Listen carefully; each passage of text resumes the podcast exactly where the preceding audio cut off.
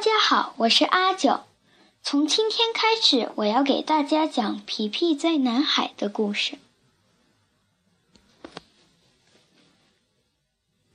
漫长而又美好的暑假结束了，切米和安妮卡又开始上学了。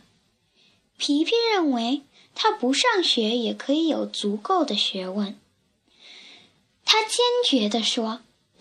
只有当他连“晕船”这两个字也不会写的时候，他才肯迈进学校的大门。可是我永远也不会晕船，我用不着写这两个字。如果我将来真的晕船了？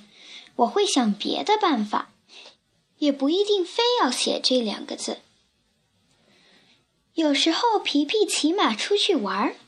一到放学，他就骑马去接切米和安妮卡。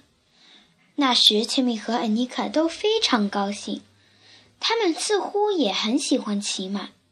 说真的，不是很多孩子都能从学校骑马回家的。日子过得真快，转眼就到了秋天。秋天一过，接着就是冬天，又长又冷的冬天。似乎永远都到不了尽头。此外，切米和安妮卡突然得了麻疹，要在床上躺一两个礼拜。因为怕传染，大夫禁止皮皮走进病房。他听从了大夫的劝告，不过他说，他用指甲一下午就能消灭几十亿个麻疹病毒。是没有人禁止他在窗外表演节目。有时候他把鼻子贴在窗玻璃上，一上一下的翻着眼皮，做出各种可怕的鬼脸。他对崔米和安妮卡说：“要是他们看了不会笑的话，他们每个人可以得到一个金币。”这一点他们实在做不到。切米和安妮卡每次都笑得差点从床上掉下来。他们的病渐渐好了，也能起床了。可是，天哪，他们是多么苍白消瘦！他们起床吃牛奶麦片粥的最初几天。皮皮都坐在他们家的厨房里看着他们吃。为了使身体强壮起来，他们必须吃牛奶麦片粥。可是他们吃的非常少。他们的妈妈看着他们吃饭的样子，心里很着急。快多吃一点甜麦片粥吧，她说。安妮卡拿着勺子在盘子里。来回搅动了几下，觉得实在难以吃下去。我为什么一定要吃这些东西？他抱怨说：“你怎么能提这样蠢愚蠢的问题？”皮皮说：“显然呢，你一定要吃甜麦片粥。你不吃的话，就不能长高、长大和有力气。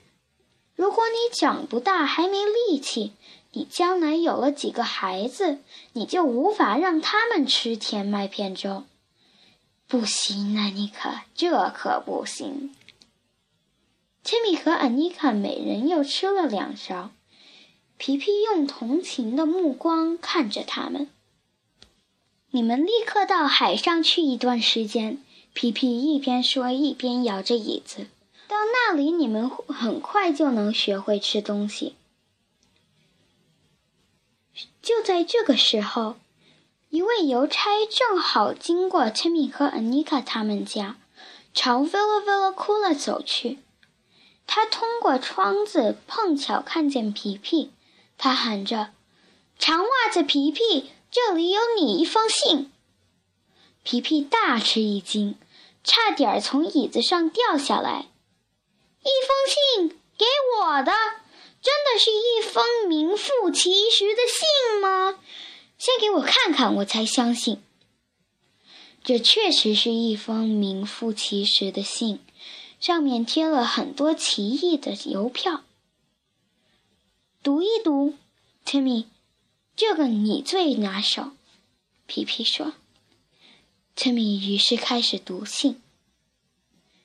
亲爱的皮皮鲁达，当你接到这封信后，你可以随时去海港看看。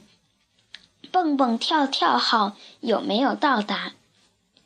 我很想把你接到科尔科的岛上住一段时间。你至少应该来看看你父亲作为强有力的国王怎么样治理这个国家。这里的气氛令人感到亲切，我相信这儿对你一一定很合适。我忠诚的臣民也非常盼望能见识见识大名鼎鼎的皮皮露达公主。此话绝非戏言。你来吧，这既是一位国王的意思，也是你父亲的命令。热烈的亲吻你，并致以亲切的问候。你的老父亲，科尔科的岛全能的主宰者，Ephraim 国王。Timmy 读完信的时候，厨房里鸦雀无声。亲爱的小朋友，今天我们就讲到这里。明天我会同时开始给大家念。英文版的《皮皮在南海》的故事，欢迎大家收听。